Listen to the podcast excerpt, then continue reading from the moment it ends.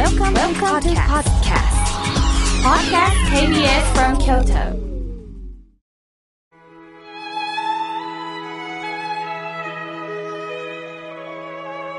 改めまして、僧侶の河村明慶です。今日の法話のテーマは、一休の語呂合わせにちなんで、一休さん、トンチの日です。一休さんは多くのトンチ話が残されています。大人になった頃のお話です。明けましておめでとうございます。本年もよろしくお願いします。と、人々が挨拶を交わしているお正月の朝、初詣で賑わう街の通りを、汚い身なりのお坊さんが一人やってきました。一休さんです。しかしどうしたことか、長い竹竿一本を高々と担いでいるんです。そしてその先っぽに何やら白いものがくっついています。なんだいあれは？皆が注目します。よくよく見るとそれはドクロ、人間の頭の骨でした。人々は気味悪いドクロを見上げてびっくり。正月早々なんと悪ふざけをする坊主だ。一休さんは頭でもおかしくなったのか？と口々に騒ぎました。けれども一休さんはそんな言葉を気にせず、澄ました顔でドクロを担いで歩いています。物好きな人たちは一休さんの後ろからワイワイとついていきました。やがて一休さんは町で一番のお金持ちの金谷久兵衛さんの立派な家の前に立つと、耳が痛くなるほどの大声で、頼もう頼もう一休が正月の挨拶に参りましたと言いました。家の中から人が出てみると、汚い身なりの一休さんが気味の悪いドクロをつけた竹竿を突き立てているので、腰を抜かさんばかりに驚き、大慌てで家の主人に知らせました。僧侶として尊敬する一休さんがわざわざ挨拶にやってきたと聞き、主人は急いで出てきました。いやー、これはこれは、久兵衛さん、明けましておめでとう。一休さん、これはどうもご丁寧に、今年もよろしく、と挨拶をして、竹竿の先のドクロを見た途端、ああと言ったまま真っ青になりました。ももももし、一休さん、こ、これは一体どうしたことですか？正月早々ドクロを持ってくるなんて縁起が悪いにも程があります。怒る久兵衛さんに、わははは。一休さんはお腹をゆすっての大笑いです。まあまあ、久兵衛さん、正月早々驚かしてすまん。これには訳があるのじゃ。どんなわけですか？うむ。その前にわしが作った歌を聞いてほしいがの。一休さんは声高らかに歌を読み上げました。門松は、メイドの旅の一里塚。めでたくもあり、めでたくもなし。一休さんの歌に久兵衛さんは首をかしげました。はて、めでたくもあり、めでたくもなしとは。一休さん、これはどういう意味でしょうか？うむ。誰でも正月が来ると、一つずつ年を取る。ということは、正月が来るたびに、それだけメイドが近づく。つまり、死が近づくんだ。だから、正月は来たと言って、めでたがってもいられない。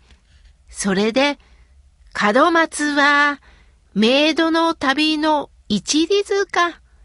めでたくもあり、めでたくもなし、と歌っておる。ああ、なるほど。どんな人でも必ず人は死ぬ。まあ、そうしてこのようなドクロをね、ああ。こういう私たちだってな、久兵衛さん。あと何回正月を迎えられるか。あんたもじゃ。すると久兵衛さんは、はい、確かにと小さな声で返事をしたそうです。さらに一休さんは、久兵衛さん、あんたは大金持ちや。少しでもいいから余ってるお金を生きてるうちに困ってる人にあげなさい。メイドまではお金は持っていけんからな、とおっしゃったそうです。このトンチ小僧だった一休さんは大人になってもこのように面白おかしくと人々に仏教の教えを伝えておられたんですね。風教と型破りな生き方をした一休さんです。肖像画を見ても親しみやすい愛嬌ある姿なんですが、どこか寂しそうな風情を感じられます。柔軟なお心もあったんですが、非常に厳しい一面もお持ちだったそうです。例えば、一休さんがお金持ちの家の法要に招かれたとき、その前日、一休さんはそのお金、そのお家に下見に行ったそうです。その時はみすぼらしい衣姿だったそうです。それを見つけた門番が、あ、汚い。お前どっか行け、と剣もほろろに追い返したそうです。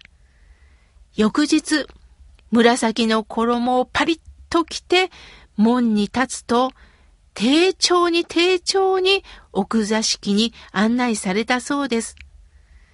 一休さんは主人に昨日の件の話をしたそうです。そして目の前で紫の衣を脱いで、紫の衣に価値があるのなら、この衣に度胸してもらうがよい、と言って厳しくおっしゃったそうです。さて、浄土真宗の中古の祖として有名な蓮如上人と一休さんはとっても仲が良かったそうです。時は室町時代。七曲がり半に曲がった一本の松の木の前に人だかりができています。そこへ蓮如上人が通りがかりました。一体何の騒ぎか？あ、これはこれは蓮如様。実は、あの一休和尚が、この松をまっすぐに見た者は、一貫門を与えると書いているんです。まあ、一貫門っていうのは、今で言うとお米一升ぐらいの価値なんですね。するとこの松をまっすぐに見た者は、一貫も与えると立て札を立てていたので、町中が大騒ぎだったそうです。なるほど。ある者は松の木にはしごをかけ、ある者は寝っ転がり、またある人は逆立ちをしたりと、それぞれに工夫を凝らして松を見ていたそうです。しかし、まっすぐに松を見たというものは現れません。蓮如上人は、また一休のいたずらか。わしはもうまっすぐ見たから、一貫門をもらってこうよ、と、一休のもとに向かったそうです。おい、一休いるか？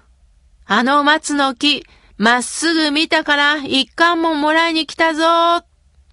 すると一休さんは出てきて、ああ、蓮女か、お前はあかん。縦札の裏見てこい。と答えたんです。実は縦札の裏には、蓮女は除くと書かれてありました。戻られた蓮女商人に気づいた人たちが、蓮女様、一体どうやってまっすぐに見られたのですか？と尋ねると、蓮如上人はこう答えられました。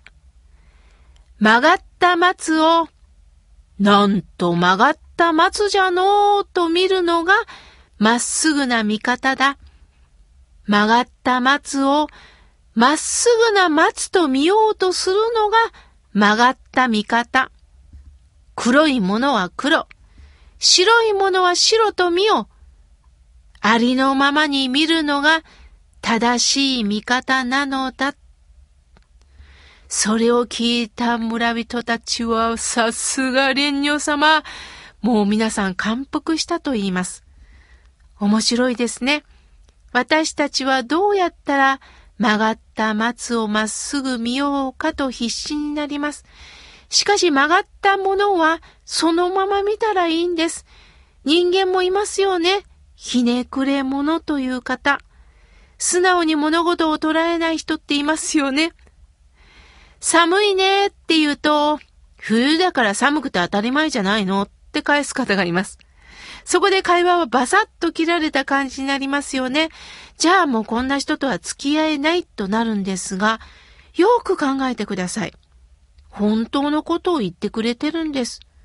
すると、本当のことを言ってくれる友達なんだと思って、付き合っていけばいいんですよね。また、こんな話があるんです。蓮女上人が出かけてる間に、一休が遊びにやってきました。留守を待つのも退屈だった一休さんは、ご本尊である阿弥陀仏の木像を下ろして、それを枕に昼寝をしていたんです。そこへ帰ってきた蓮女が笑いながら一言。こら、一休、わしの米びつを枕にするなって言ったそうです。これはお互いに分かってないと成り立たない会話ですよね。普通であれば、阿弥陀様を枕にするなんてとんでもないやつだって怒るところを、わしの米びつになぜ？これはどういうことでしょうか？それは、蓮如上人は、阿弥陀様のおかげで、こうして生活をさせていただいとるんや、生活になってるんやということを、米びつとおっしゃったんですね。さすが、一休さんも一休さんですけど、そのトンチを求めてた一休さん、またちゃんと返す蓮如上人、この会話ってすごいですよね。まだまだ話あるんですよ。ある日、蓮如上人のところに一休さんから長い長い手紙が来ました。あれこれ、あれこれ、あれこれ、あれこれ。これが永遠に続くんです。あれこれ。とかく人とは忙しき者なりと来たそうです。さあ、蓮如も負けてはなりません。蓮如上人も返事を出したそうです。寝てくて、寝てくて、寝てくて、これがずーっと続くんです。寝てくて、かくて人は死ぬものなりと。これ今の時代だったらメールか LINE を送るんでしょうかね。まあ、一級も一級なら返す蓮如承人も蓮如承人ですね。お互いユーモア満点だったそうです。そこでいよいよ一級和尚の臨終間近の時のことです。遺言状をしたためて、この遺言状は、私が死んでもすぐには開けてはならぬ。宗派存亡の危機に瀕した時に、初めて一大事が到来した時に開いて読むべし。解決法がたちまちにわかるであろう、と言って、お浄土に帰られたそうです。それから何年後、大徳寺に重大な事件が起こりました。宗門の重役が集まっても明暗が浮かびません。その時、一座の中の一人が、一騎王将の遺言状を開けませんか？と言ったそうです。そしてみんなは息を潜みながら開けた瞬間一言。なるようになる。心配するな、と書かれていたそうです。全員が唖然としたと言います。なるようになる。これは冗談ではなくって、本当のことを、本筋を言い当てた言葉なんですね。一休さん、今の時代生きてたら、きっとこの言葉を残してくれるんではないでしょうか。今年こそはいいことがありますように、から、なるようになる。この気持ちで今年も生きていきましょう。